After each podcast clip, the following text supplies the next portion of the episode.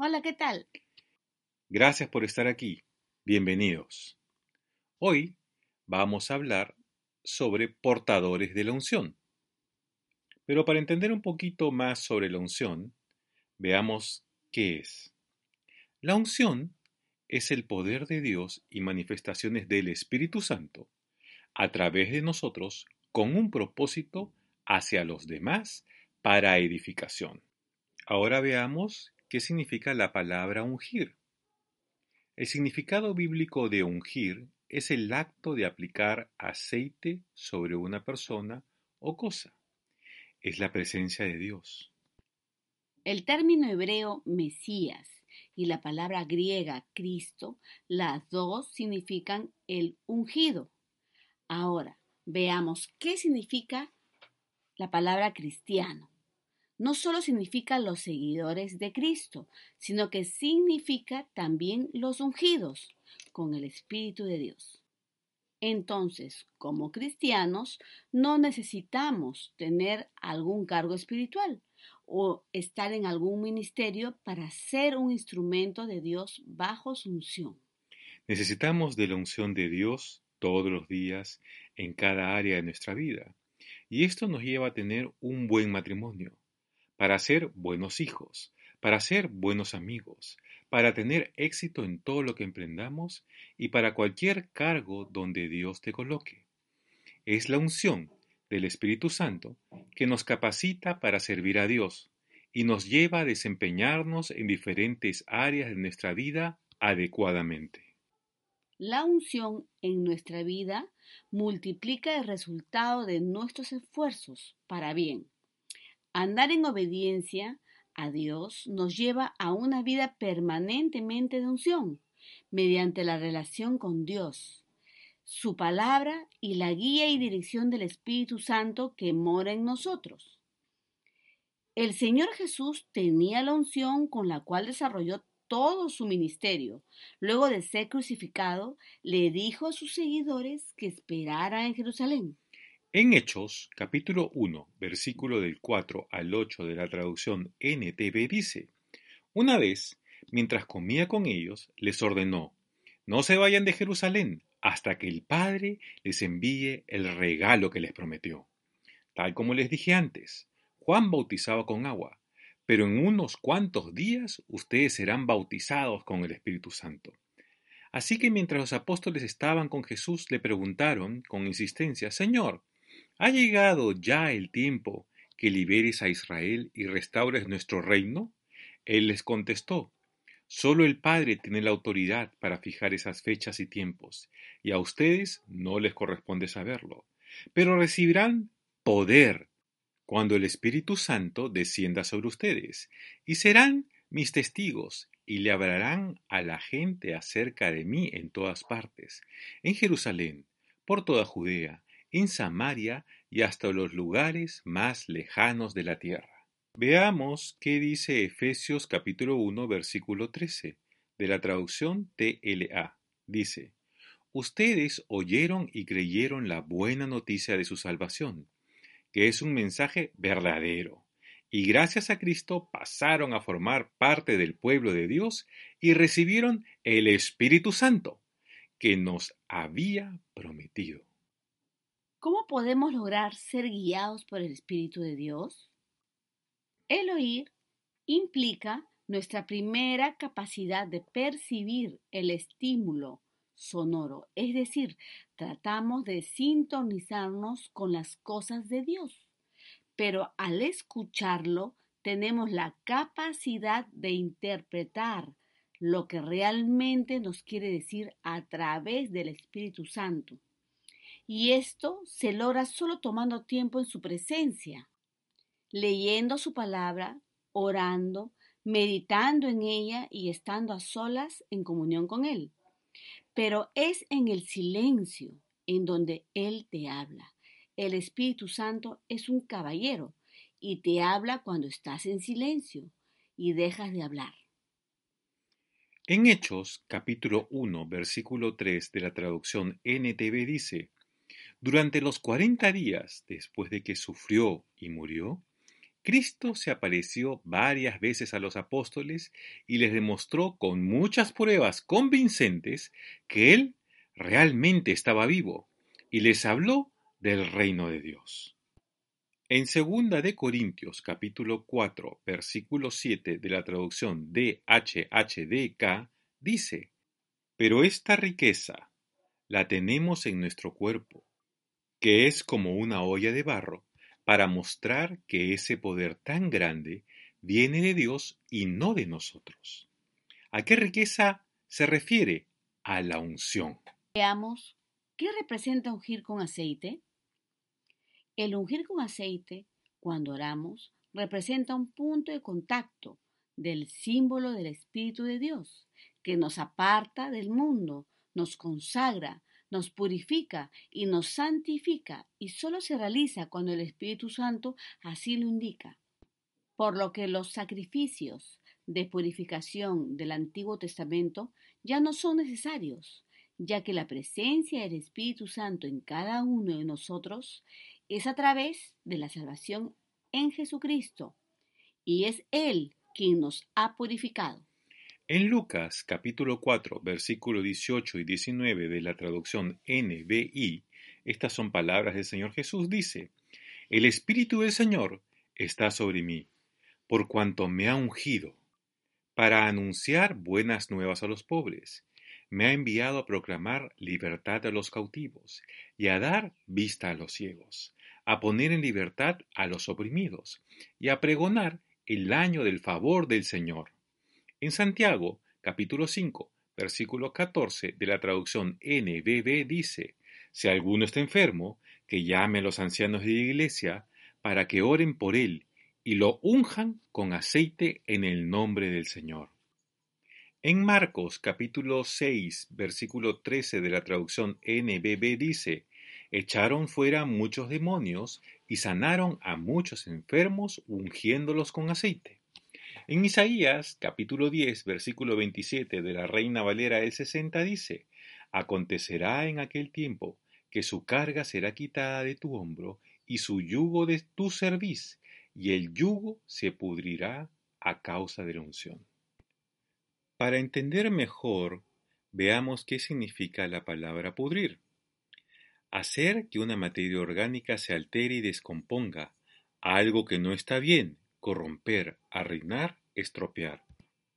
Anteriormente hemos mencionado que el yugo es un madero que une dos animales, generalmente bueyes, para el desarrollo de faenas agrícolas específicas.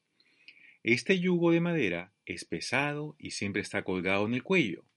También tiene una connotación de esclavitud.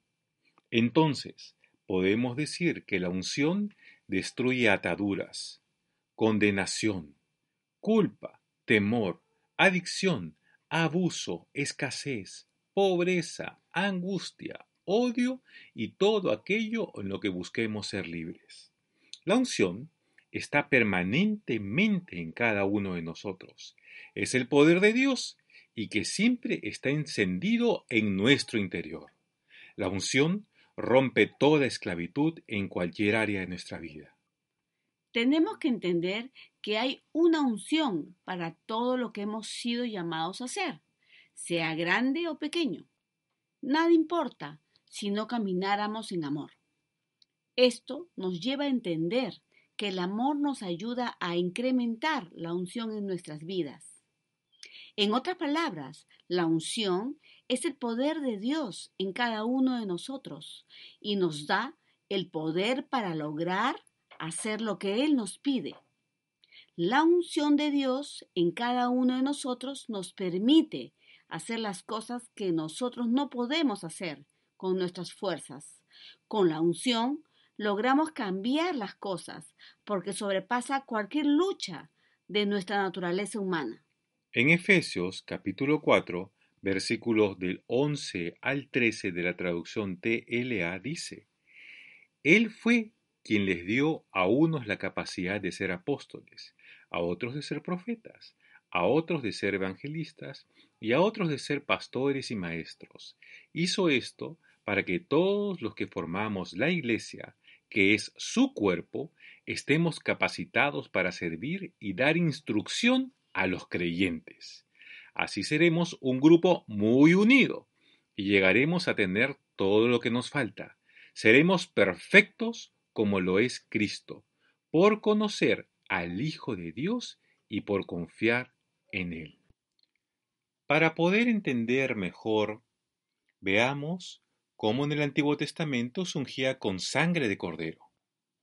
Se hacía en la oreja derecha, en el pulgar de la mano derecha y en el pulgar del pie derecho, y luego se ungía el aceite en el mismo lugar. Lo pueden leer en Levítico capítulo 14, versículo 14 y 15 de la traducción NBB. ¿Qué significado tenía? En la oreja, oído, la ungían para poder escuchar la voz de Dios, no la del enemigo. El pie, o el andar, se hacía para que dirija nuestros pasos en nuestro caminar. Y en las manos, la ungían para multiplicación de la obra de nuestras manos, o sea, el fruto de nuestro trabajo. En el Nuevo Testamento, la palabra nos enseña que sólo se unge con aceite, ya que es a través de Cristo, mediante el pacto de sangre, cuando murió por nosotros en la cruz para nuestra salvación y perdón de nuestros pecados. Pueden leer Hebreos 9, versículo del 13 al 15 de la traducción NBB. Tenemos que entender que tanto en el Antiguo Testamento como en el Nuevo Testamento la palabra de Dios permanece para siempre.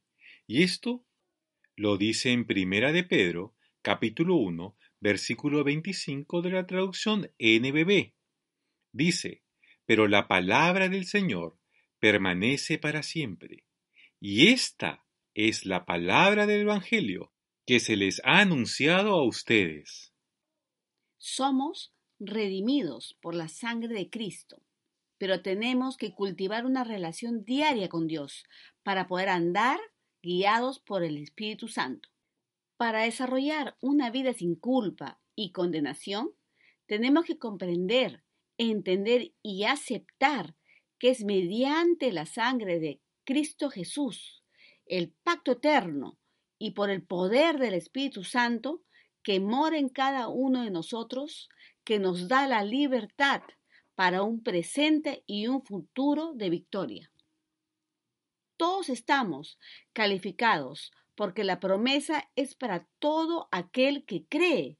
Somos bendecidos, somos calificados, somos aprobados, somos ungidos, somos más que vencedores en Cristo Jesús.